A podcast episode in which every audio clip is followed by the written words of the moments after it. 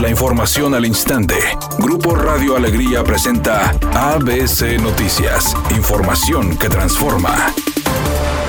El gobierno del estado instaló la Comisión Ejecutiva para la implementación de la reforma en materia de justicia laboral en Nuevo León. Así lo dio a conocer el gobernador Jaime Rodríguez Calderón, quien señaló que el nuevo modelo laboral consistirá en la implementación de un Centro Federal de Conciliación y Registro Laboral que trabajará en conjunto con los tribunales laborales federales locales y centros de conciliación de cada una de las entidades. El tema de la transformación de la justicia laboral tiene años trabajándose, muchos años, para poder establecer criterios, formas, establecer una ruta que no trastorne la relación laboral entre el trabajador y el empresario. Es algo que tenemos que cuidar bastante. Eso creo que es la, dirían los antiguos, el poste que sostiene la tienda, ¿no? Es el tema laboral en Nuevo León.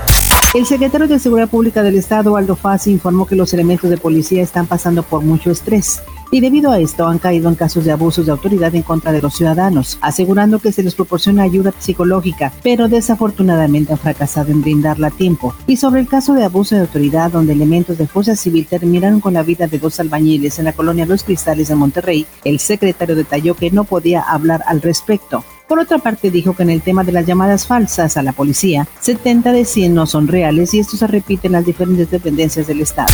Al informar que los 11 casos de lepra en Nuevo León no son nuevos, el secretario de Salud en el Estado, Manuel de la O, indicó que los pacientes llevan un tratamiento adecuado, por lo que evolucionan favorablemente y se curan. La justicia de Estados Unidos negó este martes conceder libertad bajo fianza al secretario de Defensa de México, Salvador Cienfuegos, por temor de que escape del país, para evitar el proceso judicial en su contra, por sus lazos con la delincuencia organizada. Así lo dictaminó Alexander McKinnon, juez de la Corte Federal del Distrito Central de California en Los Ángeles. Editorial ABC con Eduardo Garza. Ayer la calidad del aire en el área metropolitana de Monterrey fue mala. Una densa nata gris de contaminación cubría toda la ciudad y no hubo alerta de contingencia.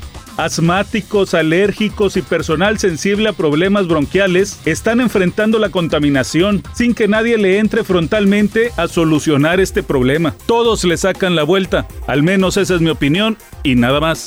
Tigres continúa con su semana de entrenamientos y recibió este martes una buena noticia. Hugo Ayala y Carlos Salcedo se incorporaron al trabajo grupal de cara al próximo compromiso del cuadro felino en el Guardianes 2020. Ambos saqueros centrales se recuperaron del COVID-19 y ahora se pusieron bajo las órdenes de Ricardo Ferret. Alejandro Fernández, los Tigres del Norte, Bad Bunny, Pedro Capó, Carol G y Cani García son algunos de los artistas que actuarán en la próxima edición de los Latin Grammy durante una emisión especial debido a la pandemia del coronavirus. De hecho, se llevará a cabo siendo organizada desde distintas partes del mundo. Cristian Nodal, Fito Páez, Mark Anthony y Nati Peluso completan la lista de artistas confirmados para el evento del próximo 19 de noviembre. Es una tarde con escasa nubosidad. Se espera una temperatura mínima que oscilará en los 26 grados. Para mañana, miércoles 21 de octubre, se pronostica un día con cielo parcialmente nublado. Una temperatura máxima de 30 grados y una mínima de 20. La temperatura actual en el centro de Monterrey, 32 grados. ABC Noticias. Información que transforma.